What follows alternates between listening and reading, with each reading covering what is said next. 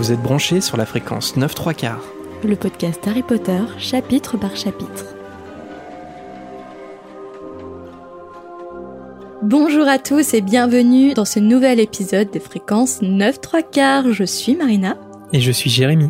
On est très heureux de vous retrouver pour poursuivre l'enquête afin de découvrir qui est ce mystérieux héritier de Serpentard.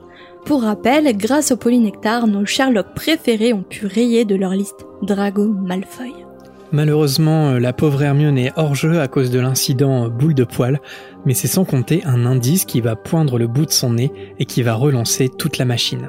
Après avoir ouvert le journal intime de Jeu du sort, ce sont vos lettres qu'on va ouvrir en espérant que les hiboux n'aient pas été remplacés par des petits nains ailés bizarres. Même si euh, on risque bien de recevoir une chanson nous aussi. Et oui, mais on ne vous en dit pas plus pour l'instant car maintenant, place au chapitre. Harry Potter et la Chambre des Secrets. Chapitre 13. Un journal très intime. Après sa mésaventure polynectarienne, Hermione se retrouve durant plusieurs semaines à l'infirmerie. Son séjour donne lieu à une profusion de rumeurs chez les élèves. Peut-être, euh, selon eux, c'est la nouvelle victime de l'héritier. Chaque soir, euh, elle reçoit la visite d'Harry et de Ron, notamment pour lui apporter des devoirs, parce qu'après tout, il faut bien qu'elle reste au niveau. Un soir, alors qu'Harry et Ron tentent de venir à bout du devoir donné par Rogue, des exclamations de fureur se font entendre.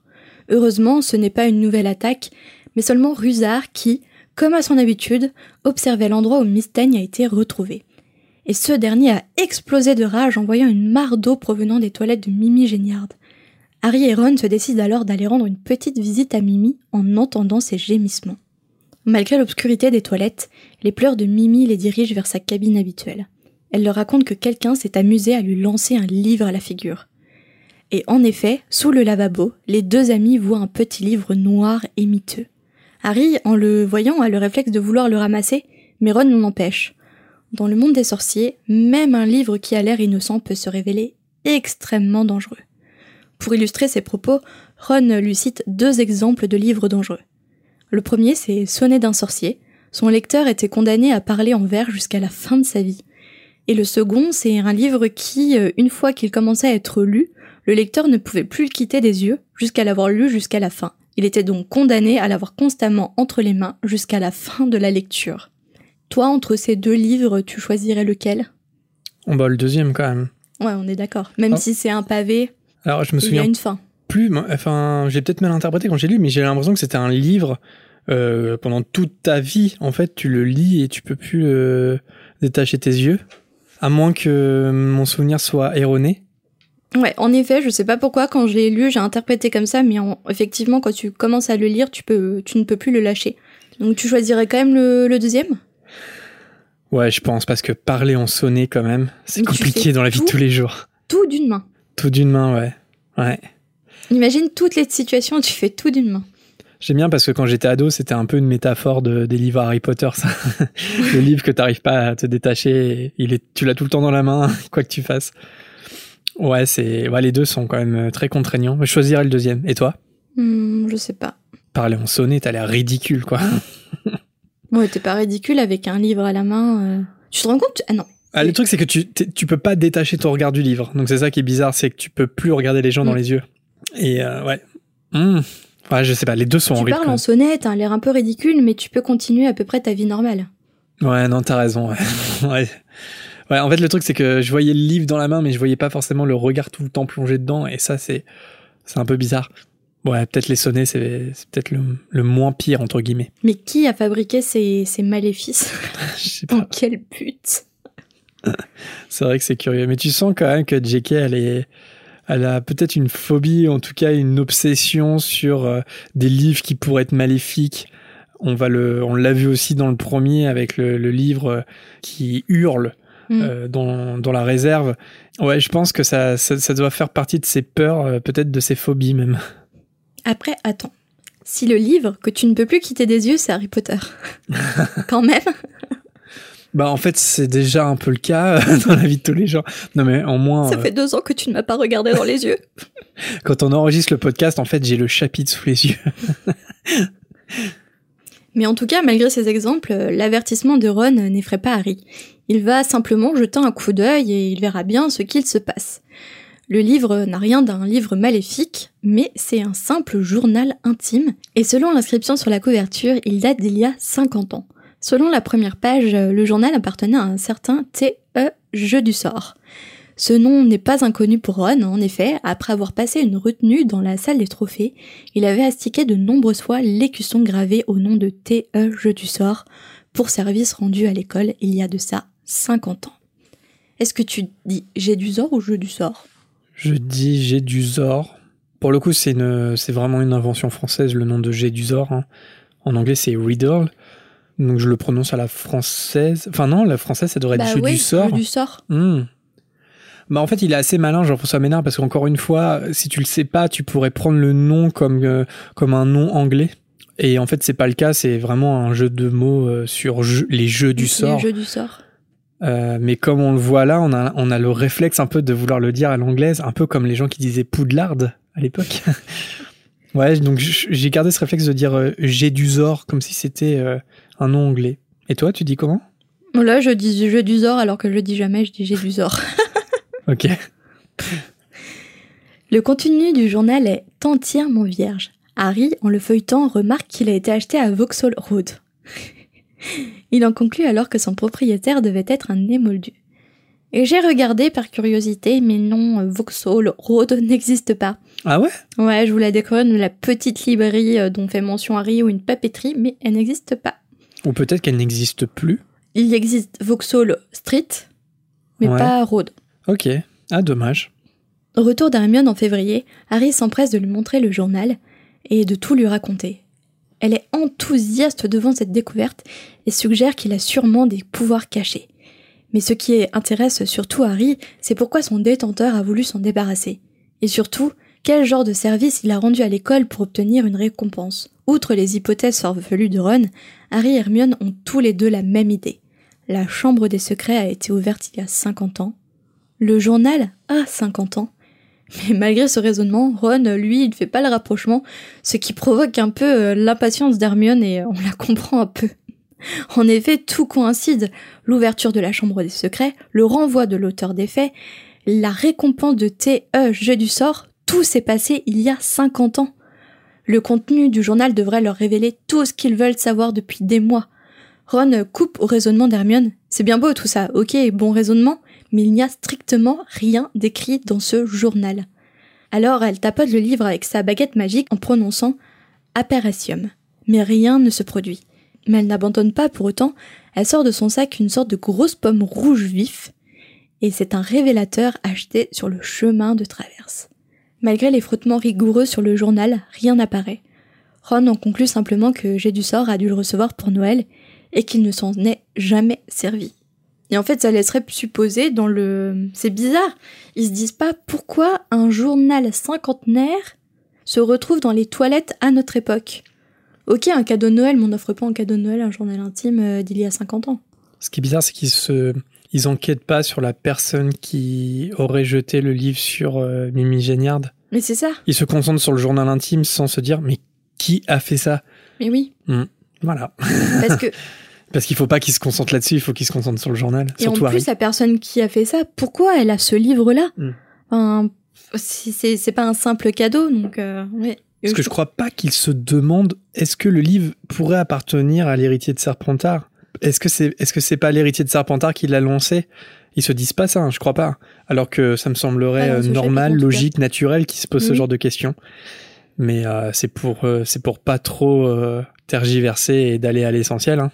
Non, il pense que le jeu du sort, en fait, c'est la personne qui a attrapé l'héritier de Serpentard. Ouais, alors pas encore, enfin, ou, oui. Ou alors, ils en tout cas, ils, se disent, euh, il était à Poudlard, certainement. Ils font le lien. J'avance un peu sur ma partie. Mais forcément, ils font le lien. Mais du coup, pourquoi ils se demandent pas, mais pourquoi euh, quelqu'un a ce journal? Ouais, c'est ça. C'est qu'ils se posent pas cette question-là et c'est un petit peu bizarre. Même pour des enfants de 12 ans, parce qu'ils sont quand même très intelligents, très perspicaces quand il le faut. Malgré tout, Harry n'arrive pas à se débarrasser du journal. Il ressent quelque chose de particulier à l'évocation de ce nom, comme, euh, comme un ami d'enfance depuis longtemps oublié.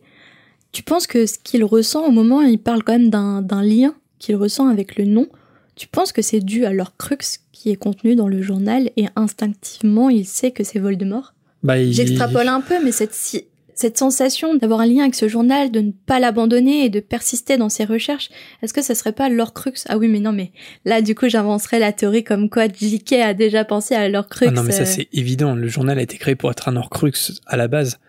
Bah ça j'en suis persuadé. C'est- sûr? Bah oui, les Horcrux, elle les a, elle les a inventés au tout début et c'est pas arrivé sur le tas. Mais ce qui est intéressant, c'est que, comme on avait déjà dit, La Chambre des Secrets, c'est vraiment le, c'est le, le- premier roman où on fait mention euh, des Horcrux sans qu'on s'en rende compte. En fait, J.K. Rowling introduit les Horcrux sans le dire. Et notamment euh, avec la psychologie de Harry, Harry qui discute avec soi, avec lui-même dans sa tête. Là, dans, bientôt dans le, dans le chapitre, il va se retrouver face à Tom Jedusor et il va voir des similitudes avec lui. Et il y a déjà ce conflit intérieur chez Harry de se dire je suis lié à lui et ça va prendre encore plus de force quand il va découvrir à la fin que c'est euh, l'adolescent qui est devenu euh, Lord Voldemort par la suite. Donc je pense que oui, en fait, le, le nom lui évoque quelque chose parce que ce quelque chose, il l'a en lui en fait quand il réfléchit. Il a un Horcrux de Tom Jedusor en lui, donc ça fait partie de son identité. C'est un peu comme si tu crois à la réincarnation et que on, tu entends le le nom de la personne que tu avais été avant de te réincarner, tu vois. Je le vois un petit peu comme ça. Il est en partie lui, donc tu c'est la première connexion qui se fait, en fait. Enfin, je pense, hein, j'ai vraiment ressenti comme ça à, à la relecture. Alors, le lendemain matin, il se rend dans la salle des trophées pour examiner l'écusson doré portant le nom de Jédusor. Mais rien n'indique la raison de l'attribution de cette récompense. Il trouve également le nom de Théoge Jédusor sur une vieille médaille du mérite et sur une liste de préfets en chef. Quelque temps après, le soleil se remet à briller timidement sur Poudlard. Aucune nouvelle agression n'était à déplorer, et, bonne nouvelle, les racines de mandragore grandissent. Après leur crise d'acné, le professeur Chourave s'occupera de les rempoter, de les couper et de les faire macérer. Chacun a sa petite théorie quant à l'absence des nouvelles attaques. Harry pense que l'héritier a pris peur, peut-être même que le monstre a recommencé à hiberner pendant un demi-siècle, mais Ernie Macmillan pense toujours que l'héritier est Harry. Quant à Gilderoy, il est persuadé que c'est lui qui a fait cesser ses agissements. Il l'a bien fait savoir à McGonagall pendant que les élèves attendaient le début du cours de métamorphose. Gilderoy a même une idée pour remonter le moral des élèves. Et c'est le 14 février que l'idée de Gilderoy se révèle. Harry, encore ensommeillé suite à une nuit compliquée après une intense séance de Quidditch, a pensé qu'il s'était trompé de lieu quand il entre dans la grande salle. Les murs sont recouverts de grosses fleurs, des confettis en forme de cœur tombent sur le plafond bleu pâle. Pour répondre à son interrogation, Ron lui montre la table des professeurs. Harry y voit Lockhart, vêtu d'une robe rose, qui fait un signe de la main pour demander le silence devant les autres professeurs restants de marbre. Joyeuse Saint-Valentin s'écrie Lockhart.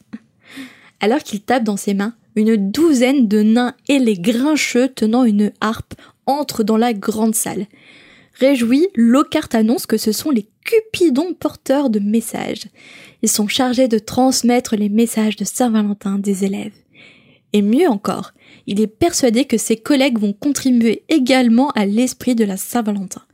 Peut-être que Rogue pourra fabriquer des filtres d'amour, ou encore Flitwick pourra lancer des sortilèges de séduction. Le rusé renard, ajoute-t-il. Vu la réaction des intéressés, la situation ne réjouissait que Lockhart. Est-ce que tu auras apprécié ces petits cupidons euh, nains grincheux euh? Non, En plus, je les imagine vraiment hideux avec une couche culotte. tu vois, vraiment comme l'image du cupidon euh, Angelot. il aurait pu embaucher Atroce. des fées ou des choses. euh, Mais oui, pourquoi des nains? Pourquoi des nains avec des ailes alors qu'ils peuvent pas voler? C'est ridicule. Enfin, c'est des nains euh, déguisés en Cupidon, quoi. Ouais, non, c'est c'est compliqué. euh. Et puis je pense que la, la décoration est pas du meilleur goût non plus. Non, je pense qu'il y a beaucoup de couleurs flashy. Dans l'excès, toujours, Gilderoy. Dans le plus grand des agacements des professeurs, les Cupidons délivrent tout au long de la journée leurs messages. À la fin de l'après-midi, un des nains attrape Harry. Malgré ses tentatives pour l'esquiver, le nain se faufile parmi la foule et rattrape un Harry rouge de honte devant les premières années où se trouve Ginny d'ailleurs. D'un air menaçant, le nain attrape sa harpe et déclare qu'il a un message musical à transmettre à Harry Potter. L'intéressé tente une dernière tentative pour éviter le désastre. Mais alors que le Cupidon retient Harry par son sac, celui-ci s'ouvre en deux et tout son contenu se vide par terre. Et tout ça, malheureusement, a attiré la curiosité de Malfoy, mais aussi de Percy. Alors, l'ultime tentative de Harry pour éviter ce messager de l'amour se solde par un plaquage au sol de Cupidon. Et c'est ainsi que, assis sur les chevilles d'Harry pour l'immobiliser, le nain commence alors à chanter. Alors je ne vais pas vous chanter le message musical, mais je vais vous le réciter. Oh Ah T'es sûr que tu veux pas chanter? Ah Ses yeux sont verts comme un crapaud frais du matin. Ses cheveux sont noirs comme un corbeau. Il est divin. C'est mon héros et c'est mon roi. Je voudrais tant qu'il soit à moi, que celui qui a combattu et vaincu, le Seigneur des ténèbres à main nue. Je sais pas si j'aurais très bien pris. Ses yeux sont verts comme un crapaud frais du matin. Ouais, le crapaud, c'est pas la meilleure métaphore, ouais. Ça m'a toujours choqué. Mais en même temps, quand tu sais que ça vient de Ginny, c'est c'est mignon, quoi. Elle a 11 ans et, et ouais, c'est c'est mignon, quoi. Et ouais, j'adore. Ça m'a fait, ça m'a fait tellement rire ce passage. J'imagine tellement la scène du nain qui plaque Harry et qui lui chante de force dessus avec sa harpe. Parce qu'en plus, ils sont méchants, quoi. Ils sont Mais là, ils ont une mission, ils sont prêts à tout pour l'accomplir. Alors qu'ils oublient complètement l'esprit de la Saint-Valentin. C'est ça, tu subis l'amour en fait. Ouais, c'est ça. Oh, ça m'a fait trop rire. Et c'est dommage que, bon, après, ils auraient pas eu le temps, mais que ça n'apparaisse pas dans le, dans le film. Ça aurait été vraiment très drôle. Là, pour le coup, ça aurait fait un une petite dose d'humour euh, bienvenue. Mais tu penses, enfin, j'ai dit que c'était Ginny, mais tu penses que c'est Ginny qui a écrit ou euh, elle explique vite fait au nain et c'est lui qui compose une chanson parce que finalement c'est lui qui chante. Mais je sais pas, j'ai toujours pensé que c'était Ginny. Ouais, c'est bien, c'est des messagers, hein. ouais, ouais, ok. Est-ce que tu aurais euh, voulu recevoir un message de ma part? Bah sous forme de chanson euh, chantée par un nain ailé. euh, Là, franchement, je vois pas trop. Bon, évidemment, euh, c'est l'humiliation ultime pour Harry qui fait semblant de rire comme tout le monde. Percy disperse bientôt la foule en ordonnant à tous les élèves d'aller en classe. Et tu le sens, ce rire douloureux. Toi-même, euh, tu as, je pense que tu as déjà rigolé alors que tu souffrais à l'intérieur de Ouais. toi. Tu rigoles en regardant tout le monde et à l'intérieur de toi, tu pleures. Ou même physiquement, tu vois, par exemple, tu tombes et tu fais genre, tu rigoles avec les autres alors que t'as super mal. Drago profite euh, du mouvement pour saisir au sol le journal intime de Jedusor. Calmement, Harry lui demande de lui rendre. Ginny assiste à la scène d'un air terrifié. Mhm. Percy demande à son tour de rendre le journal à Harry, mais Drago a bien l'intention de regarder d'abord ce qu'il y a dedans. Harry, qui n'a pas l'intention d'attendre une seconde plus, saisit sa baguette et lui jette un Expelliarmus. Le journal s'envole alors des mains de Drago et Ron le récupère en vol. Percy euh, est outré, car les élèves, euh, on le rappelle, hein, ils n'ont pas le droit d'utiliser la magie dans les couloirs. Mais Harry s'en moque bien parce qu'il est trop fier d'avoir été plus rapide que Malfoy sur ce coup-là. Pour se venger, euh, Drago s'adresse à Ginny en lui disant que Potter n'a pas l'air d'avoir beaucoup apprécié son message de la Saint-Valentin. Toute honteuse, Ginny se cache le visage et elle file en classe. Alors, est-ce que Drago dit ça au hasard juste pour blesser Harry? Ou est-ce qu'il voit juste en fait concernant Ginny? Après, euh, c'est possible, hein, quand des adolescents ont des crushs, ça se voit rapidement. Hmm. Enfin, je me, je me suis demandé si Drago se fait cette réflexion ou s'il dit juste ça pour, euh, pour trouver la, la première euh, chose vexante à dire. Hmm, je sais pas du tout. Je me souviens que dans le deuxième film, il dit euh, Ah, regarde Potter, tu t'es trouvé une petite amie. Mais je sais plus si cette réplique est dans le livre, je crois pas. Je crois pas que Drago. f- Je crois que c'est la première fois que Drago fait mention que Ginny aurait un crush sur Harry dans le livre. Après, c'est rapide pour lui de faire le rapprochement. C'est la seule fille dans la fratrie euh, Weasley. Elle a Mm. peut-être un comportement un peu, euh, un peu particulier avec Harry, donc euh, c'est facile de le voir. hein. Si elle rougit en permanence quand elle est vers Harry, Mm, mm. le crush est visible. Complètement. Devant cette provocation, Ron s'apprête à sortir sa baguette à son tour, mais Harry l'arrête en se souvenant trop bien l'incident des limaces. Quand Harry se rend en cours à son tour, il remarque quelque chose d'étrange. Tous ses livres sont tachés de l'encre rouge qui s'est déversée un peu partout, sauf le journal de Gédusor, qui avait pourtant bien été touché. Harry s'apprête à faire part de ce mystère à Ron, mais le pauvre, euh, il lutte à nouveau avec sa baguette, qui fait cette fois des grosses bulles violettes. Le soir même, Harry part se coucher avant les autres pour examiner le mystérieux journal et aussi pour éviter Fred et George qui ne se lassent pas de lui chanter. Ses yeux sont verts comme un crapaud frais du matin. Ça doit être dur d'avoir euh, Fred et George dans, Ah ouais. dans sa salle commune à ce moment-là. Assis sur son lit, Harry prend une plume et laisse tomber une goutte d'encre sur la première page. Au bout d'un moment, elle disparaît comme aspirée par la feuille. Harry se met alors à écrire Je m'appelle Harry Potter. Toi, tu aurais écrit quoi pour la première fois pour essayer sur le journal Je m'appelle Jérémy, gna gna gna. Bah, c'est vrai que c'est un peu bizarre de dire je m'appelle et en même temps, est-ce que c'est pas ce que j'aurais fait? Mais oui, c'est ce que je me demande aussi. T'aurais écrit autre chose ou? Je sais pas du tout. Coucou, il y a quelqu'un? Hello Ouais, généralement, quand tu essayes un stylo, euh, soit tu, tu fais une signature ou tu écris ton nom, prénom. euh. Moi, je fais, moi, j'ai encore ce réflexe de faire ça. Ouais, moi Ouais, aussi. j'écris je m'appelle Jérémy. Non, je crois que dans les papeteries, euh, je dois faire une signature ou un truc comme ça pour Mhm. essayer euh, les stylos. En tout cas, la phrase Je m'appelle Harry Potter disparaît exactement comme la goutte d'encre. Mais cette fois, l'encre réapparaît pour former une nouvelle phrase. Bonjour Harry Potter, je m'appelle Tom Jedusor. Comment as-tu trouvé mon journal? Alors je me suis dit, c'est un peu l'ancêtre de MSN en fait, euh, qu'elle a inventé euh, J.K. Rowling avec le journal intime. Je suis. Enfin, dire que les nouvelles générations ne vont pas connaître MSN. Les heures qu'on a passées euh, sur MSN avec les whiz. Je crois qu'il faut même qu'on explique ce que c'est, parce que du coup, il y a peut-être des auditeurs qui... des jeunes auditeurs qui savent Tu pas en fait. Bah ouais. Alors MSN, c'est l'ancêtre de Messenger, tout simplement. C'était euh, un petit logiciel qui, c'était une barre sur le côté, euh, à droite ou à gauche qu'on pouvait mettre, et en fait, on rentrait des, des contacts. Euh, je sais même plus, c'était par pseudo ou par mail. Non, on pouvait mettre des pseudos en tout cas. Parce qu'il y avait des XXX. Ouais. Et puis euh, généralement, euh, dans notre adolescence, on mettait des, des photos de nous. Donc on avait une photo de profil, hein, comme euh, sur Facebook. Et généralement, on mettait des, des phrases comme euh, Je suis le capitaine euh, de mon âme, mais je ne sais plus, des phrases un peu émo. Et puis euh, généralement, euh, on faisait des, des petites notifications connectées, déconnectées pour que notre crush fasse attention à nous, ça. pour qu'il vienne nous parler. Ouais, c'était le même principe. On était amis avec les gens et les Ouais. gens, quand on était amis, Ouais. on voyait qui était connecté quoi. Et quand tu voyais que ton crush, il t'avait demandé sur mes MSN, c'était le oh mon dieu, qu'est-ce que je fais? Est-ce que je vais lui parler? Oh, il est connecté. Oh non, il est absent. Qu'est-ce que je fais? Et en plus, on pouvait mettre. euh, Oh non, mais j'adorais MSN. On pouvait mettre, euh, on pouvait faire apparaître les chansons qu'on écoutait. Ah oui. Donc moi, j'essayais de me rendre cool par rapport à mon crush et tout. Je savais ses goûts musicaux. Non mais je, je connaissais ses goûts musicaux et à chaque fois, je- j'étais là, je, je m'adaptais, tu vois. genre, Simple Plan. Regarde-moi. Un Jaco Durand. Avril Lavigne.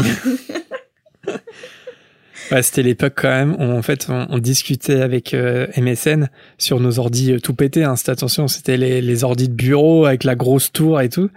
Et puis euh, et puis pour le côté postérité, on avait un Skyblog évidemment quoi. Mais on pouvait quand même sur MSN, non mais c'était quand même développé, hein, parce qu'on pouvait faire des, des sortes de visio. Hein. Ouais, il y avait la webcam. visio, on avait la webcam et tout, on pouvait se parler aussi en vidéo. Euh, euh, je sais pas si on pouvait faire que de l'audio, mais en tout cas on pouvait faire de la vidéo. Ouais. Et on pouvait faire euh, aussi des genres des statuts à côté de notre pseudo. Non mais cette journée, elle a été catastrophique et on croisait les doigts pour que notre crush vienne. Qu'est-ce qui se passe? Ah, J'ai vécu mille vies dans MSN. Et quelque part, là, on est en 92 et on pourrait se demander euh, quand même si c'est pas l'ancêtre, euh, enfin 92-93, mais euh, est-ce que c'est pas l'ancêtre finalement des messageries instantanées? Parce que ça n'existait pas MSN Mm. cette année-là. Mais il y avait, on pouvait quand même discuter avec Tom Jedusor via son journal intime. Bonjour Harry Potter, je m'appelle Jarry. Comment tu... Oh non, il est partout T'imagines Tom Jedusor, tu peux voir dans le journal intime quelle chanson il est en train d'écouter. Bizarre Sisters. Est absent, revient dans 15 minutes. Bon, en tout cas, euh, la réponse. On était un peu nostalgique de nos années euh, collège, euh, lycée.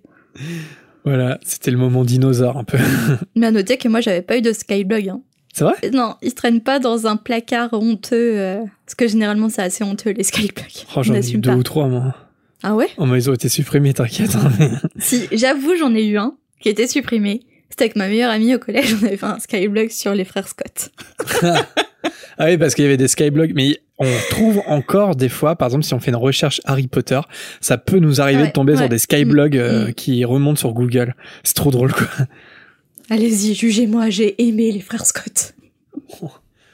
Bon, la réponse de Gédusor, elle s'efface euh, avant que Harry écrive que quelqu'un a jeté le journal dans les toilettes. Gédusor répond sur le papier qu'heureusement ses souvenirs sont protégés par plus que de l'encre, car des personnes feraient tout pour que le journal ne soit jamais lu. Il précise que son journal contient le souvenir d'événements horribles et gardés secrets qui ont eu lieu à Poudlard. Harry lui répond que c'est ce qui se passe en ce moment même, et il demande à Gédusor s'il sait quelque chose à propos de la chambre des secrets. Gédusor lui répond que oui. Quand il était lui-même en cinquième année, la chambre a été ouverte et le monstre a même fini par tuer un élève. Il a lui-même attrapé le coupable qui a été renvoyé. Le directeur de l'époque, le professeur Dippet, lui a interdit de révéler la vérité. Le meurtre de la fille, puisque c'est une fille qui est morte, a été déguisé en accident, puis on a donné à Gédusor une récompense pour son silence. Mais lui, il savait bien que le drame pouvait se répéter. Harry lui répond frénétiquement à toute vitesse qu'il y a eu trois agressions jusqu'alors. Il lui demande qui était le coupable la dernière fois. Ça peut être pratique de savoir. Gédusor lui répond qu'il peut carrément lui montrer qui était le coupable en l'emmenant dans son souvenir du soir où il l'a pris sur le fait. Harry hésite parce qu'il se demande bien comment euh, à travers ce journal bizarre, euh, pourrait l'emmener dans son souvenir. Puis euh, finalement, il écrit OK. Et là, message lu, jamais de nouvelles. Harry attend toujours. Il envoie un whiz. Réponds-moi. Les pages du journal se mettent alors à tourner avant de s'arrêter sur la date du 13 juin. La case indiquant la date se transforme en un petit écran et Harry approche son visage. C'est la webcam de MSN, tu vois, tout était prévu. Immersion, le plus total. Soudainement, il plonge tête la première dans l'ouverture de plus en plus grande dans un tourbillon de couleurs. Au bout d'un moment, il sent un sol dur sous ses pieds. En se relevant, Harry s'aperçoit qu'il est dans le bureau de Dumbledore. Mais ce n'est pas Dumbledore qui est assis. C'est un petit et vieux sorcier que Harry n'a jamais vu. Harry euh, s'excuse de le déranger, mais le sorcier, il fait pas attention à lui. Il est en train de lire une lettre et après sa lecture, il se lève, il va ouvrir les rideaux avant de se rasseoir en se tournant les pouces. En regardant autour de lui, Harry ne voit ni fume sec, euh, ni les instruments bourdonnants de Dumbledore. Il comprend que le sorcier est le directeur que Poudlard a connu il y a 50 ans et que lui, Harry, n'est qu'un fantôme invisible. Alors je me suis dit que c'est quand même bizarre de commencer euh, le souvenir avec Dippet en sachant que c'est censé être le souvenir de Gédusor. Tu vois où je veux en venir? Je veux dire, on est enfin, Gédusor peut, il est pas là à ce moment-là, donc il peut pas se souvenir mm. de Dipet qui est en train de lire la lettre. C'est, c'est assez étrange, c'est, c'est des passages comme ça parce que on est censé être sous le point de vue unique de Gédusor et pourtant on est avec Dipet seul dans son bureau. Ouais, mais ça c'est ouais, récurrent dans les, les, les, films aussi. Des flashbacks où la personne qui raconte ne peut pas être là et pourtant euh, romance euh, romance la situation. Après, j'imagine que le journal, c'est un peu comme une pancine. Je veux dire, le souvenir que tu mets dans la pancine, même dans le livre, le souvenir est tellement développé que c'est pas, enfin, c'est pas réaliste, mais, enfin, si tant est qu'on pourrait trouver du réalisme quelque part. Mais, euh, disons qu'il y a beaucoup trop de détails pour que la pour que le sorcier puisse s'en souvenir. Donc, mm. je pense que il y a une espèce de mise en scène de l'esprit, tu vois, dans, dans les souvenirs, que ça soit dans la pancine ou dans le journal. Mais là, c'est quand même bizarre parce qu'il est pas là du tout. Donc, en fait, il l'imagine, Dipet, qui, qui est en train de lire sa lettre, parce qu'il lui dit après qu'il a fini sa lettre. Mais il n'était pas là, donc c'est inventé, quoi, quelque part. Ça fait penser au souvenir de, de Severus Rogue, quand Harry euh, va euh, va aller dans sa pancine et c'est là où il va découvrir que son père euh, harcelait Severus Rogue. Et il y a énormément de détails, si bien que Harry il voit pas tout de suite Rogue. Il y a genre tout le monde qui est en train de mhm. gratter sur son parchemin dans la grande salle. Il y a des centaines d'élèves, ils sont tous en train de parler. C'est pas possible. Tu, tu te rappelles pas de tout ça, tu vois. Quand tu te rappelles d'une situation, tu vois la situation dans son ensemble, alors que tu es incapable de te rappeler le contexte euh, entier. De toute façon, ça a été prouvé qu'au fur et à mesure des, des années, un souvenir précis on le modifie sans, sans le vouloir. sa perception est, modifiée automatiquement. Donc euh, je pense que c'est ce qui se passe euh, même dans, dans la pancine. Hmm. Tu sais qu'il y avait tant d'élèves autour de toi et donc du coup tu les visualises malgré tout. Ouais. Ouais, tu les visualises, mais dans la pancine, ils sont presque vivants et tu peux entendre ce qu'ils disent, Mm. etc. Parce que on entend ce que disent les maraudeurs. Je suis pas sûr que Sévrus, il ait entendu tout de A à Z quand ils sont sortis de la salle Oui. d'examen. Enfin, c'est un peu bizarre. C'est pas impossible, mais c'est un petit peu bizarre. C'est un peu facile. Et ça, je sais pas, ça m'interroge. Bon, c'était une manière de faire des flashbacks aussi, les, Ouais. les souvenirs et la pancine. Ouais, et puis il y a la magie forcément, Mm. donc euh, avec la magie tout est possible. Mais si on essayait de rendre ça un peu plus crédible, finalement, on aurait une espèce de de souvenir euh, brumeux où la seule zone d'honnêteté, ça serait autour de la personne qui se souvient. Ouais, Parce ça serait peut- un peu inintéressant quand même. Bah oui, ça euh, serait inintéressant. Je suis d'accord. Bref, pour revenir euh, au dit souvenir, quelqu'un euh, frappe à la porte et le vieux sorcier dit entrer. Un garçon de 16 ans fait son apparition en ôtant son chapeau. Il est brun, grand, et il porte un insigne de préfet.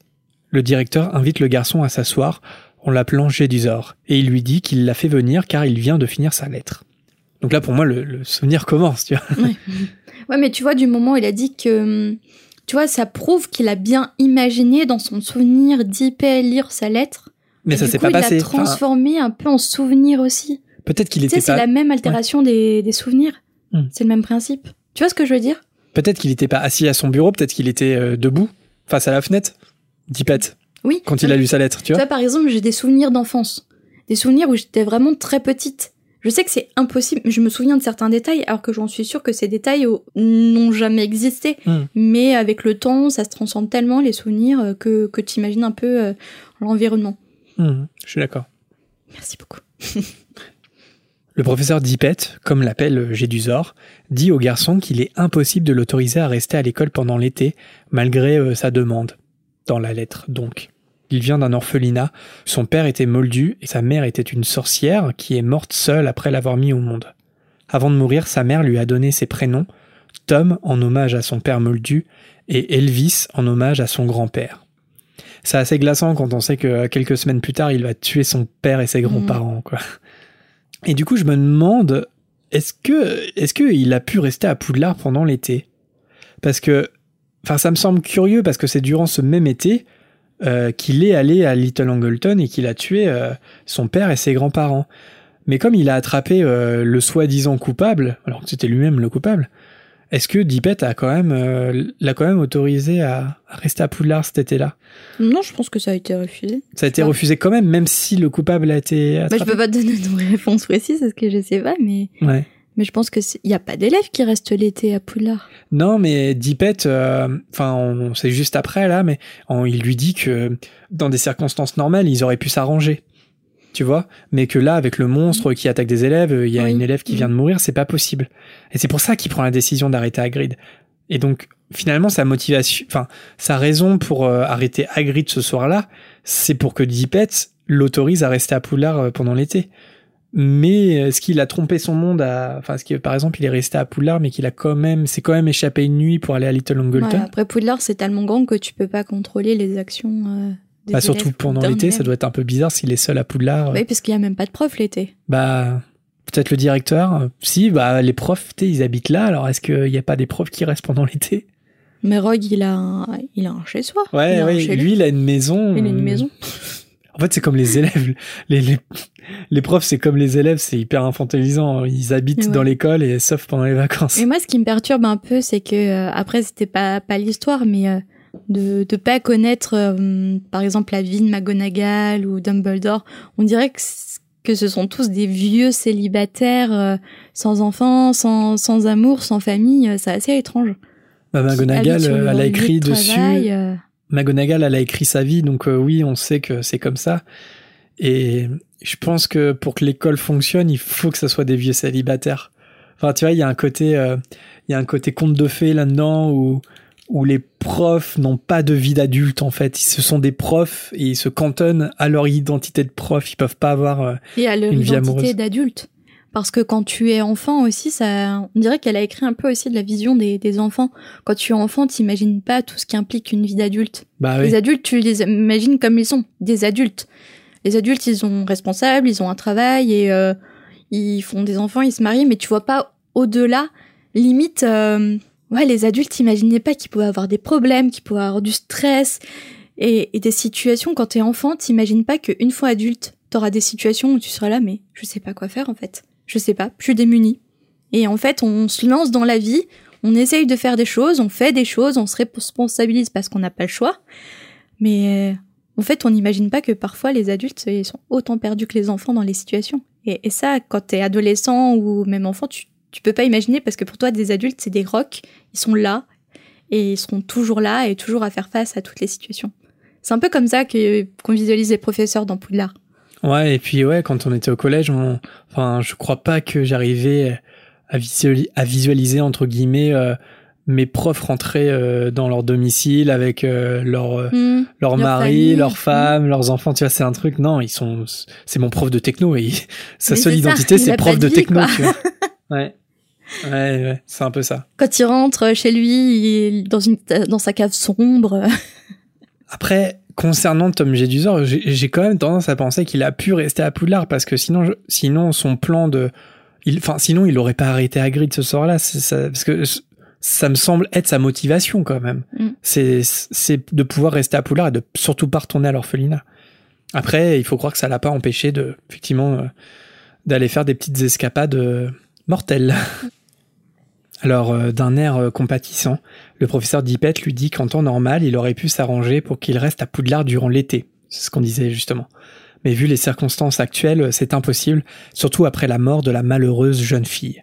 C'est pourquoi il sera plus en sécurité à l'orphelinat et que de toute façon, le ministère envisage même de fermer l'école.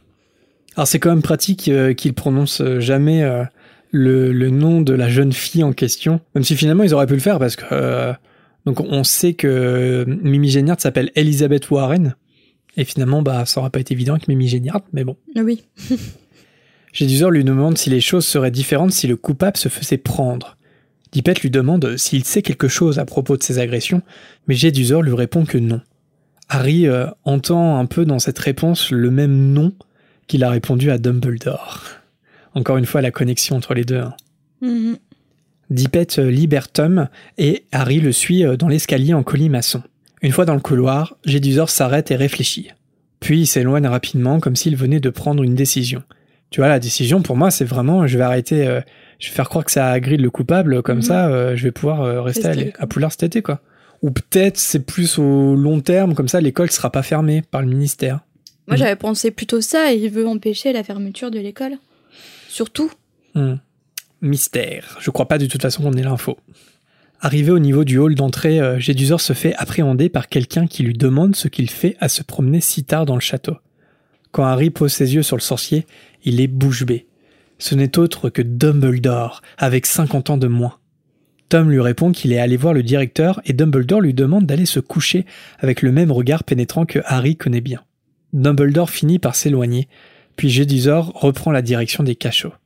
Harry suit euh, Jedusor dans la salle où Rogue donne ses cours de potions.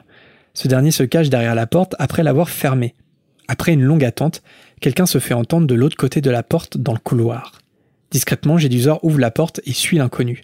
Au bout d'un moment, l'inconnu ouvre une autre porte et murmure d'une voix rauque à quelqu'un d'autre de se dépêcher car il faut sortir. La voix semble familière à Harry. Soudainement, Jedusor s'avance vers l'inconnu et Harry découvre que c'est un jeune homme accroupi devant une porte ouverte avec une grosse boîte à côté de lui. D'un air vif, Jedusor souhaite le bonsoir à Rubéus. Le jeune homme claque soudainement la porte et se relève. Tom lui dit que c'est fini, qu'il va devoir le dénoncer car si les agressions continuent, l'école va devoir fermer. Même s'il n'avait pas l'intention euh, de tuer Rubéus, eh ben un accident euh, est vite arrivé. Alors face aux accusations, euh, Rubéus écrit que le monstre dont parle Tom n'a jamais tué personne. Jedusor lui rétorque que les parents de la jeune fille qui est morte arrivent demain et que le moins qu'on puisse faire c'est d'abattre le monstre qui l'a tué.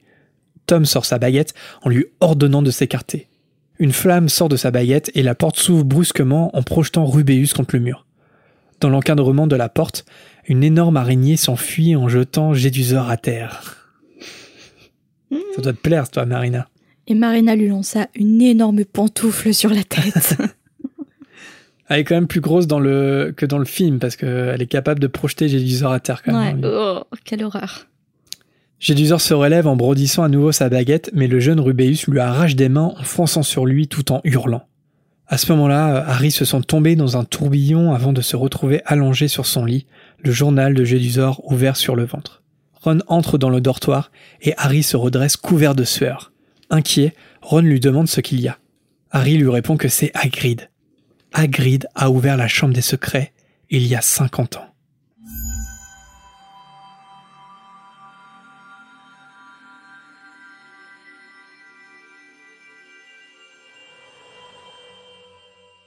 Merci beaucoup Jérémy pour ton résumé de chapitre. Merci à Marina pour le tien. Alors cette semaine, est-ce que tu as été inspiré pour renommer ce chapitre? Oui et non parce que on en a parlé tout à l'heure. Euh, alors j'ai fait Harry Potter et la Chambre des Secrets chapitre 13. Tom Gédusor vous a envoyé un whiz sur MSN. Tu l'as fait pendant l'épisode le titre? Non Ah non, ah non. Ah non, non, vraiment non, ouais. Moi aussi, j'étais pas trop inspirée, mais je l'ai quand même préparé. Il est vraiment pas terrible. En plus, j'ai même pas, euh, pour que vous compreniez la référence, j'ai même pas changé un. Enfin bref, vous allez voir. Harry Potter et la Chambre des Secrets, chapitre 13. Le journal de Bridget Jones, édition Poudlard. voilà, On a tout cherché la, la, la petite blagounette. Euh, c'est ça. Je, je voyais pas. euh, ouais, j'ai pas. J'arrivais pas à trouver autre chose. Et est-ce que tu as préféré ou détesté un personnage en, en particulier dans ce chapitre? Bah là pour le coup c'est un personnage que peut-être que j'adore détester parce que j'ai choisi Lockhart. Ah bon? Ouais, Pour l'idée des ouais de. Valentin Parce que vraiment pour euh, l'incroyable escroc ridicule qu'il est en fait. hein. Parce qu'en tant que prof euh, de défense contre les forces du mal, euh, bah il serait censé mener l'enquête et éloigner les dangers à Poudlard, Mm. mais non, il fait venir des nains ailés pour chanter des cantiques de Saint-Valentin. Donc cette impertinence est quand même assez incroyable. Donc j'ai choisi Lockhart. Et toi? Eh ben moi, j'ai choisi les nains ailés. Parce qu'ils sont prêts à tout pour du travail bien fait. Prêts à tout pour diffuser de l'amour. Tu vois, quitte à plaquer un élève au sol. Un mineur. tu vois, ils font tout pour que l'amour règne dans ce monde. Donc j'ai trouvé ça magnifique. On en a besoin en ce moment. C'est des intérimaires, tu vois, ils changent souvent de, travail, c'est des, des petits boulots, mais ils mettent le cœur à l'ouvrage. Ils sont payés comme les intermittents, les intermittents du spectacle. c'est des intermittents du heures. spectacle, ça se trouve euh, dans le monde sorcier. Et alors, heureusement, cette semaine, on a reçu des hiboux et pas des petits nains ailés euh, assez hargneux. Et d'ailleurs, on commence tout de suite la volière.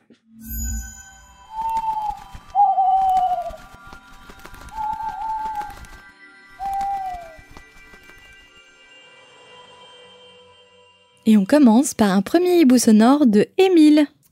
Salut Jérémy, salut Marina. D'abord, je voulais vous remercier pour euh, votre podcast qui, euh, eh ben, qui est bien suivi d'après ce que j'ai compris et qui, fait vraiment plaisir parce que je trouve que vos analyses sont, souvent fines, pertinentes. Et, euh, ouais, c'est très sympa en fait de, partager cette lecture d'Harry Potter. Moi, j'avais une question concernant le chapitre King's Cross dans Harry Potter et les reliques de la mort. Il me semble que Dumbledore dit à un moment à Harry que s'il souhaitait, s'il le voulait, il pourrait prendre un train et aller plus loin. En tout cas, qu'il l'emmènerait quelque part. Donc, euh, sous-entendu euh, dans l'au-delà. Mais euh, je sais pas, en fait, j'ai un peu du mal à, comprendre ce qu'il sous-entend, parce que euh, pour moi, Harry, il, va forcément revenir, dans le sens où, au moment où Voldemort lui lance Avada Kedavra, c'est la, partie, c'est la partie de Voldemort qui meurt, en quelque sorte. Voilà, je ne sais pas ce que vous en pensez, mais euh, Harry est-il condamné à ce moment-là ou pas? Merci Émile pour ton hibou sonore. Alors, est-ce que euh, Dumbledore euh, sous-entend vraiment que Harry a le choix entre la vie et la mort? Eh ben, moi, je pense que oui, parce que tout est affaire de choix dans Harry Potter. D'ailleurs, Dumbledore va dire cette phrase dans, dans- à la fin du livre qu'on qu'on est en train de relire en ce moment. C'est que ce ne sont pas nos aptitudes, ce sont nos choix qui nous définissent. Et clairement, euh, je pense que Harry a le choix. C'est-à-dire que hum, Voldemort, il- en tuant Harry qui se sacrifie, en fait, il, euh, il tue l'Orcrux qui est en Harry. Donc ça, c'est c'est l'espèce de, de fœtus qui agonise et qui est voué à la mort. Mhm. Dumbledore dit à plusieurs reprises, on peut plus rien faire pour lui. Donc ça, ça c'est fichu en fait. On peut pas sauver l'Orcrux qui est en Harry. Et puis de toute façon, Harry, euh, il a aucune raison de faire ça. Par contre, est-ce que Harry peut choisir la mort Oui. Oui, je pense qu'il peut choisir la mort. Il peut prendre un train vers l'au-delà, comme tu dis, Émile. Il a le choix. Il a le choix de combattre ou pas. Alors après, là, on pourrait un petit peu tiquer, c'est si on prend la prophétie au sérieux comme Voldemort, finalement, ça serait à Harry de tuer euh, Lord Voldemort. Donc la question se pose, c'est-à-dire est-ce que la prophétie s'est accomplie au point où il y a vraiment que Harry qui peut tuer euh, Voldemort, même s'il n'est qu'un que dans un corps qui est mortel. Ça c'est, mais pour moi ça c'est une autre question parce que la question de est-ce que Harry aurait pu choisir la mort parce que il n'en peut plus, parce qu'il a envie de rejoindre ses parents, Mm. par exemple, son parrain, etc. Bah oui, je pense que oui.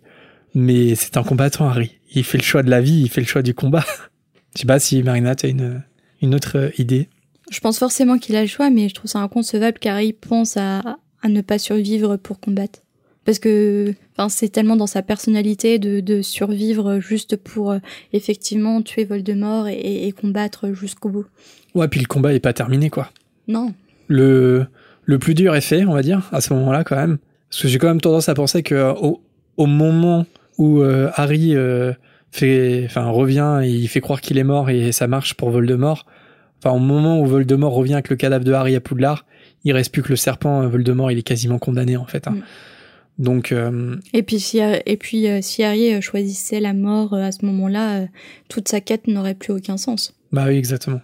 Donc ouais, c'est inconcevable, comme tu dis, d'imaginer autre chose. Mais après, euh, est-ce que Dumbledore euh, parle d'un choix qui n'existe pas? Je, je pense pas. Je pense que le, le choix existe et Harry a la possibilité de le faire euh, dans les limbes. Et nous passons au hibou sonore de Laurine. Salut Jérémy et Marina, je m'appelle Laurine, j'ai 11 ans et je voulais savoir, euh, euh, j'avais une question au sujet de Nick quasi sans tête dans Harry Potter et la Chambre des Secrets. Il est euh, pétrifié par le basilic et euh, enfin ils doivent le ranimer à, base d'un filtre, à l'aide d'un filtre de mandragore, pardon. Et euh, donc comme les fantômes ne peuvent pas manger, est-ce que vous pensez qu'ils doivent lui passer le filtre au travers du corps? Ou euh, enfin est-ce que vous avez une autre hypothèse? Voilà, gros bisous, j'aime beaucoup votre podcast, il est vraiment très très bien. Au revoir. Merci beaucoup Laurine pour ton hibou. Alors je crois qu'on en avait parlé dans une précédente émission, mais enfin pour ma part je pensais qu'on pouvait guérir euh, Nick sans tête par une sorte de brumisateur, de petite brume, euh, de, filtre de mandragore euh, sur le corps transparent de, de Nick tout simplement. Chip shit. Ouais c'est ça. en tout cas, c'est sûr qu'il peut pas l'avaler. hein. Donc ça, euh, c'est vrai que c'est un peu une curiosité. euh, on aurait bien aimé voir ce qui se passe dans l'infirmerie de Poudlard à ce moment-là. Mais euh, malheureusement, Laurie n'en a pas de réponse euh, à te donner. Après, on dit que c'est impossible de pétrifier un fantôme. Enfin, il y en a beaucoup qui disent qu'ils ne comprennent pas pourquoi Nick quasi sans tête a été pétrifié. Mais après tout, les fantômes, c'est composé d'une matière qu'on ne connaît pas. Alors pourquoi ça pourrait pas être pétrifié? Tu vois ce que je veux dire? Ouais, puis Nick, il finit pétrifié parce qu'il se reçoit euh, à pleine balle euh, le regard du basilic, Mais en oui. fait. Donc, un mortel, enfin, quelqu'un de normal, entre guillemets, il serait mort. Mais sauf que lui, il est déjà mort, donc il peut pas mourir, donc il finit pétrifié. Bah c'est ça. c'est vrai que, bon, bah voilà, bon, ça, c'est un peu, c'est un peu une facilité, on va dire. Mais après, ce qui est moins facile, c'est euh, comment on le guérit? Est-ce que, enfin, finalement, euh, il a l'air d'attendre la mandragore comme tout le monde, parce qu'il guérit en même temps que tout le monde. Mais comment ça marche? Euh, Laurine, euh, Par des inhalations. Ouais. Nous, on a l'idée du brumé- brumatisateur. C'est ça qu'on dit? Brumati, bru, Brumatiseur, je sais bru, pas. Non, bruma- Barre la brume. Le pchit, quoi. voilà. Pchit pchit, euh, Laurine. Mais à part ça, on n'a pas d'autres, euh, on n'a pas d'autres infos que, que ça. Et maintenant, nous passons à un hibou de Alizé. Par rapport aux parents de Neuville, j'ai remarqué quelque chose qui cloche entre les différents tomes. Dans le tome 4, il est dit que Frank est un aurore et que, comme il ne parlait pas sous la torture, les mange-morts ont aussi torturé sa femme. Mais Alice n'est pas aurore. Or, à partir du tome 5, et c'est ce que j'ai toujours cru, les deux sont aurores. À votre avis, est-ce que c'est une erreur ou bien est-ce que notre écrivaine a changé la destinée d'Alice entre-temps? Merci beaucoup Alizé pour ton hibou. Alors, est-ce que tu as trouvé des infos pour euh, répondre à l'interrogation d'Alizé? Bah, on a, on a jeté un petit œil euh, sur le 4 et le 5. Et effectivement, dans la coupe de feu, euh, Croupton Senior, il, ne mentionne que Franck long du bas comme Aurore. Et c'est un peu bizarre parce que, effectivement, alors il dit pas que Alice c'est pas une aurore, mais c'est juste qu'il la mentionne pas comme une aurore. Donc bon, on pourra, en déduire effectivement que c'est pas une horreur, mais il le dit pas non plus textuellement. On sait que Alice, par contre, euh, est bien une horreur parce que c'est la grand-mère de Neville qui le dit dans l'Ordre du Phénix à Sainte Mangouste. Donc ça, c'est l'info dans le 5. hein. C'est pour ça qu'on sait que c'est une Mhm. horreur. Alors pourquoi euh, Croupton ne mentionne pas le fait que c'est une horreur dans le 4 Et je ne sais pas. Je ne sais pas. J'ai vérifié aussi le passage parce que je pensais que c'était Maugrey Folleuil qui le disait aussi. Euh, je sais pas si, tu- si t'en souviens, mais dans l'Ordre du Phoenix, il y a, il y a Folleuil à Noël qui montre à... Non, c'est pas à Noël, c'est quand hum, Ron et Hermione euh, sont préfets. Après euh, l'audience de Harry au Square Grimoire, il montre une photo euh, de l'Ordre du du original à, à Harry et il tombe sur Alice et Franck Londubat notamment. Mais il fait pas mention que ni l'un ni l'autre n'est Aurore. Donc on sait juste de la part de la grand-mère que Alice est une Aurore. Mais c'est vrai que c'est bizarre. Cette phrase de Croupton Seigneur dans le 4, c'est un peu bizarre parce qu'il a l'air de dire qu'il y a juste le mari qui était Aurore et que sa femme non. Est-ce qu'elle a changé d'avis ou est-ce que après on pourrait dire qu'encore une fois Croupton il, il, il dit il dit pas que c'est pas une horreur il, il n'en fait juste pas mention. Oui. Parce que c'est une femme. C'est un complot. Ouais, c'est un, c'est un peu bizarre, ouais. C'est ouais. C'est, c'est étonnant. À moins que ce soit la grand-mère qui, qui dise que c'est une horreur alors que c'était pas une horreur aussi. hein. Hmm, Je vois pas très bien pourquoi. Ouais. Donc euh, effectivement, on a deux versions qui, diffèrent, qui se contredisent pas, mais qui diffèrent un peu. Euh, après, dans le canon Harry Potter, quand on regarde un peu partout, Alice est vraiment considérée comme une horreur. hein. C'est-à-dire que la parole de la grand-mère de Neville est, est pas remis en question. Un prochain hibou de Michael. Dans le tome 2, on nous dit que des moldus ont vu la voiture volante, mais personne n'a vu ni l'ordre du phénix voler sur des balais au début du roman, dans Harry Potter 5, ni le petit groupe de l'armée de Dumbledore voler sur rien dans le ciel. Merci pour votre réponse. Merci Michael pour ton hibou. Euh, Marina, est-ce que tu as des éléments sur la question de Michael ou pas? Parce que, sauf erreur de ma part, au début du roman, euh, le petit vol, euh, là, tous ensemble sur les balais au-dessus de Londres, est une invention, enfin, est un ajout des films. Dans le livre, ça ne se passe pas du tout comme ça. Justement, Mografola, il fait bien attention à l'altitude qu'ils prennent, aussi à bifurquer pour ne pas être suivis. Et ils sont pas du tout en survol, en mode croisière euh, sur euh, la Tamise. Ouais, parce que là, ouais, dans le film, c'est vraiment le- les, les lieux les plus touristiques de Ouais, Londres. ouais, c'est ça. Il y a un moment, ouais, Malf- le fait même bifurquer parce qu'il y a un moldu qui regarde en l'air quand il décolle. Ouais, Donc, euh, donc c'est un peu expliqué dans le livre pour, enfin, Maugret Foley est très vigilant. Et sinon, euh, concernant l'armée de Dumbledore, euh, bah, c'est vrai que leur descente dans Londres, euh, c'était, c'était un peu périlleux. Euh, alors, on peut dire quand même que la différence avec la Ford Anglia, c'est que là aussi, il fait nuit, en fait, hein, parce que dans, enfin, dans le Harry Potter 5, pour la garde rapprochée, il fait nuit. Euh, là, quand ils sont, quand ils prennent la voiture, euh, il est 11 heures du matin. euh, c'est, enfin, il y a plein de monde à Londres, etc. euh, donc c'est plus facile de voir quelque chose dans le ciel euh, en plein jour qu'en pleine nuit, je Mhm. pense. Un peu pareil que au début du 2, quand les Weasley vont chercher Harry, en fait, il fait nuit. Donc euh, bon, après, il faut qu'on nous explique les phares de la voiture. Mais bah, Ouais. ce sont les fameux ovnis. ouais, c'est ça. Donc euh, ouais, c'était un petit peu périlleux pour l'armée de Dumbledore là, euh, que ça soit dans le film ou dans le livre, c'est un peu pareil. Euh, après, je dirais qu'un corps qui vole dans le vide dans la nuit, c'est quand même moins visible qu'une voiture qui décolle en plein jour dans Londres. Je dirais ça.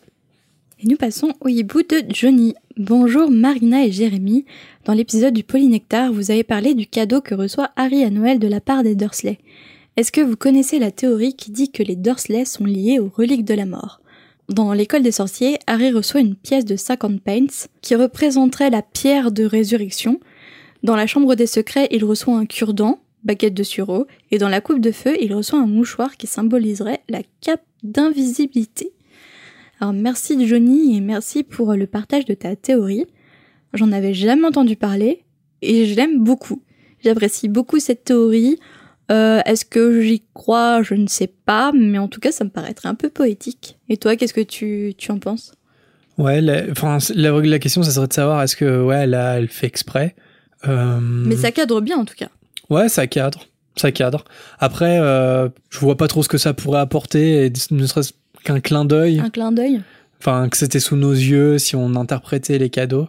Ouais. Ça ressemble quand même un petit peu, euh, je, je dirais juste ça, un rapprochement que, que font les fans et qui n'aurait pas été prémédité par J.K. Mhm. Rowling et, et ce genre de, de théorie où elle les entend, elle dit ah ouais j'y avais pas pensé. Mais c'est un beau hasard quand même. ouais ouais. Après je dis pas je dis pas qu'elle y a pas pensé hein, mais ce serait ça serait marrant. Mais après, j'ai l'impression quand même que tous les indices servent à quelque chose dans Harry Potter. Je veux dire, tous les indices qui étaient là depuis le départ et qui qui étaient pas évidents et qui ont, été révélés après, ils ont été révélés parce qu'ils avaient une importance dans l'histoire je crois pas qu'il y ait d'exemples. Enfin, je sais pas, il y a pas d'autres exemples qui me viennent comme ça ou des choses. Enfin, on anticipe des choses mais qui n'ont pas de lien direct avec hmm. le avec la façon dont ils sont évoqués dans l'histoire. Ce qui serait ce qui serait le cas là, c'est-à-dire qu'on on aurait une anticipation des reliques de la mort. Euh, mais il y a aucun lien avec les vraies reliques. Je sais pas. Ce serait le doute que j'aurais par rapport à J.K. parce que c'est pas quelque chose qu'elle a qu'elle fait habituellement. Bah, ça serait très pointilleux si euh, la théorie est, est, exacte. Ouais. Bon, dans tous les cas, euh, c'est intéressant. Un prochain hibou de mode qui nous dit comment se fait-il que Pétunia soit la jeune parente encore vivante de Harry? Ses parents sont morts très jeunes, d'ailleurs ils sont représentés trop vieux dans le film. Leurs propres parents, les grands-parents paternels et maternels de Harry, ne devaient pas être très vieux non plus, environ la cinquantaine. En savez-vous plus sur les circonstances de leur disparition? Est-ce que Marina, tu as des, des éléments de réponse à donner à Maude? J'aurais une réponse à donner à Maud pour les grands-parents paternels euh, d'Harry. Euh, en tout cas, on sait qu'ils ont vécu assez vieux pour voir le mariage de James avec Lily, mais ils n'ont pas vécu assez vieux pour rencontrer Harry. Les deux sont morts de la dragoncelle. Alors la dragoncelle, c'est une maladie contagieuse qui rend le teint verdâtre et le visage grillé. Et en fait, elle devient mortelle si elle est contractée à un âge avancé. Et tous les deux ont été emportés par cette maladie. Et par contre, je n'ai pas de réponse pour les parents de, Lily et Pétunia. Est-ce que tu en as? Effectivement, parce que pour les parents de, James, euh, de J.K. Rowling a écrit un texte en fait sur, sur toute la famille Potter. C'était en 2015 sur Pottermore. Mhm. Donc c'est pour ça qu'on a, on a ces infos-là. Et donc euh, effectivement, le, le fait que James soit... En fait, il, voulait, il voulait un enfant et il est, il est né sur le tard quand il s'y attendait plus. Donc les, grands-parents, a priori, ils seraient quand même euh, dans une autre classe d'âge que leurs enfants à eux, en tout cas que les parents de Harry. Donc ils sont certainement morts un peu plus âgés de la dragoncelle parce que justement, je crois que c'est dit qu'ils sont morts de la dragoncelle parce qu'à un âge avancé, euh, mm. c'est terrible. Mm. Donc, euh, donc voilà, donc y a, ils, sont, ils sont morts de, de, maladie, mais un peu de vieillesse aussi, quoi. Alors du côté de Lily, c'est vrai qu'on n'a pas d'article écrit par J.K., mais on sait que ses parents donc étaient des moldus. Ils habitaient Carbone-les-Mines, comme l'a précisé euh, J.K. dans un petit écrit sur cette ville imaginaire. Et dans un chat en 2004, elle a dit également euh, des grands-parents de Harry qu'ils sont tous les quatre morts. C'est lors du même événement en fait qu'elle avait aussi affirmé que Voldemort n'avait aucun enfant. en 2004, J.K. remember. Bref. Un an plus tard, elle a été un peu plus précise dans une interview euh, avec les créateurs du site de Leaky Cauldron en disant que les parents de Lily et Pétunia ont eu, entre, je cite, une mort normale de Moldu. Et c'est intéressant parce qu'elle précise dans cette interview que c'était important en fait pour elle d'évacuer euh, tous les grands-parents de de Harry en fait pour que Harry soit complètement seul. Ouais, sans famille. Donc, euh, mais en fait, euh, leur backstory, elle s'arrête là, que ça soit pour... bon, elle a un petit peu détaillé pour les Potter, sur Pottermore, mais en tout cas pour les parents de les grands-parents maternels, ça s'arrête là. Et euh, ils n'ont pas été assassinés ou quoi que ce soit. C'est juste que bah, les grands-parents, ils sont tous les quatre morts de maladie, de vieillesse, même si ça peut paraître euh, un peu euh, prématuré, c'est vrai. Mm. Mais pour l'histoire, c'était important. Mais il y a rien bah à, il y a rien à voir là-dedans. Mais ils sont morts. c'est vrai que là, pour le coup, ils, sont morts de quoi, les parents de Lily? On sait pas trop. Nous passons au hibou de Camille. Bonjour, ça fait deux semaines que j'ai découvert votre podcast et j'ai déjà tout écouté, je vous adore. Il y a quelque chose que j'ai remarqué et qui me perturbe depuis pas mal de temps. Dans le tome 1 de Harry Potter, Hagrid vient chercher Harry le jour de son anniversaire, donc le 31 juillet. Le lendemain, il l'emmène sur le chemin de traverse pour acheter ses fournitures et le jour même, ou le jour d'après, je ne sais plus, Harry prend le Poudlard Express qui part le 1er septembre. Je ne sais pas si c'est une erreur de compréhension de ma part, mais sinon cela voudrait dire que les dates ne concordent pas entre l'anniversaire de Harry et le 31 juillet et la rentrée de Poudlard qui est le 1er septembre. Il devrait s'écouler un mois entier entre ces deux dates. Voilà, merci beaucoup, j'espère que j'ai été suffisamment claire et continuez votre podcast, je vous adore et vous me faites beaucoup rire. Merci beaucoup Camille pour ton gentil hibou.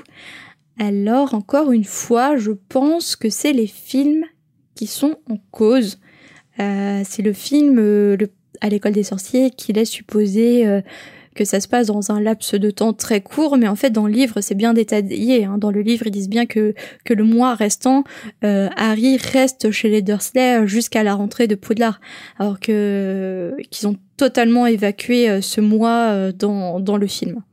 Ouais, dans le film, ce qui, ce qui est perturbant, c'est que Hagrid accompagne Harry à King's Cross.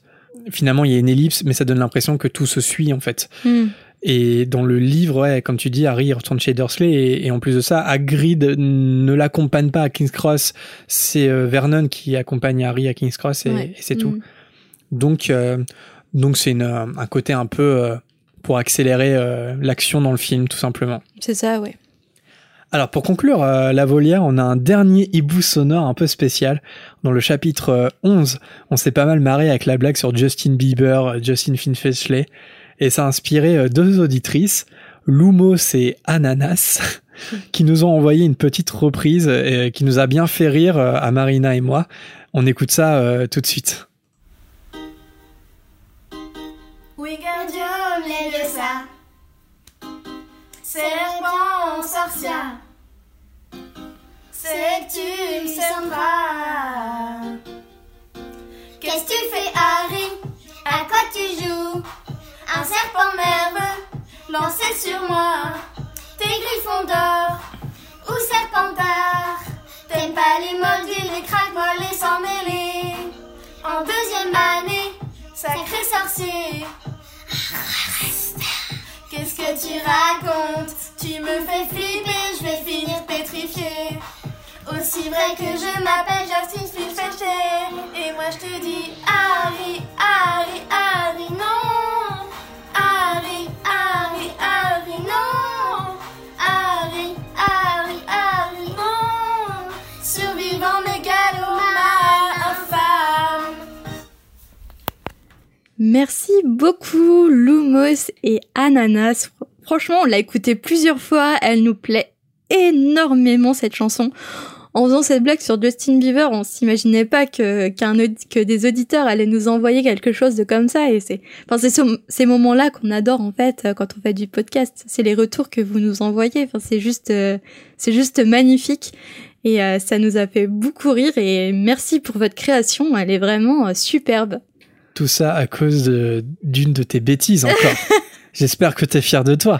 Ouais. Bah pour bah ouais, finalement, je suis fière de moi parce que ça a donné à cette création et je sais pas, j'en, suis fière. Eh, franchement, Merci les, ouais, les puis euh, les paroles euh, sont recherchées. Hein. Mais oui, mais oui. Et euh, le rythme est bon et euh, ouais, c'est super. J'ai j'ai adoré, adoré. Et du coup, je l'ai souvent dans la tête et je la fredonne souvent. Ouais, c'est vrai qu'elle nous, a- elle nous reste dans la tête. Bravo les filles. Mm. Et voilà, c'est tout pour la volière. Comme d'habitude, des remerciements à ceux qu'on n'a pas cités.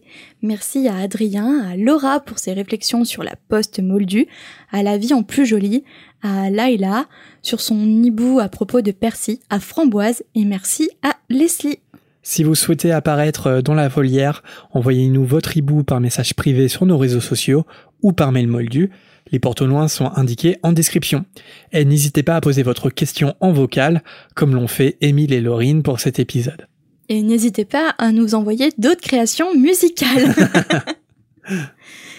Hibou ou pas, n'oubliez pas de nous suivre sur nos réseaux. On est sur Facebook, Twitter et Instagram pour ne rien manquer de notre podcast. Et si vous souhaitez poursuivre les discussions avec nous et d'autres auditeurs entre la sortie des épisodes, notre groupe Facebook vous est ouvert. Notre podcast euh, est une passion que l'on fait euh, bénévolement, Marina et moi. Alors pour nous soutenir, euh, nous avons une page Tipeee sur laquelle vous pouvez faire des dons de quelques galions. Ça nous permet de rembourser d'abord les frais investis, de développer nos supports de communication et pourquoi pas de nous rendre bientôt sur des événements et d'investir dans du matériel. Un énorme merci d'ailleurs à tous nos tipeurs du moment que l'on cite avec beaucoup de plaisir comme d'habitude. Marion, Manon, Kevin, Cyanide, Miss Bookine, ADSL, Aurélien, l'arithmancien. Yonde, Jessica, Mademoiselle Or, Louison, Adrien, Calma Robot, Mathilde, Cécile et Lucie. Merci à vous tous de soutenir notre projet pour tous ceux qui nous écoutent. On remercie également Juliane, Delestel et Haddad qui nous ont récemment laissé un commentaire euh, sur Apple Podcast. Si vous nous écoutez sur cette appli, n'oubliez pas de faire comme eux et de prendre quelques instants pour nous laisser des petites étoiles. On finit nos remerciements de fin avec euh, vous, toi là qui nous écoutes, euh, dans tes écouteurs ou dans ta cuisine ou dans ta voiture, euh, bref, que ça soit sur Apple Podcast, Spotify, Podcast Addict, Deezer, YouTube ou même une autre appli. Merci beaucoup de nous écouter et on espère que cet épisode vous a plu. On se retrouve la semaine prochaine avec le chapitre 14 de la Chambre des Secrets, Cornelius Fudge. À très vite. À bientôt.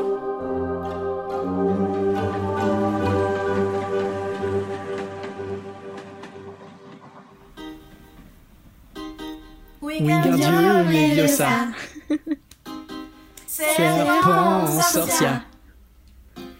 Septum Sempra. Qu'est-ce que tu fais, Harry? À quoi tu joues? Un serpent nerveux lancé sur moi. T'es Gryffondor ou Serpentard. T'aimes pas le menu, le sans mêler. En deuxième année, Sacré sorcier. Qu'est-ce que, Qu'est-ce que tu racontes Tu me fais flipper, je vais finir pétrifié. Aussi vrai que je m'appelle. Et moi je te dis Harry, Harry, Harry, non. Harry, Harry, Harry, non. Harry, Harry, Harry, non. Survivant de. Galma infâme.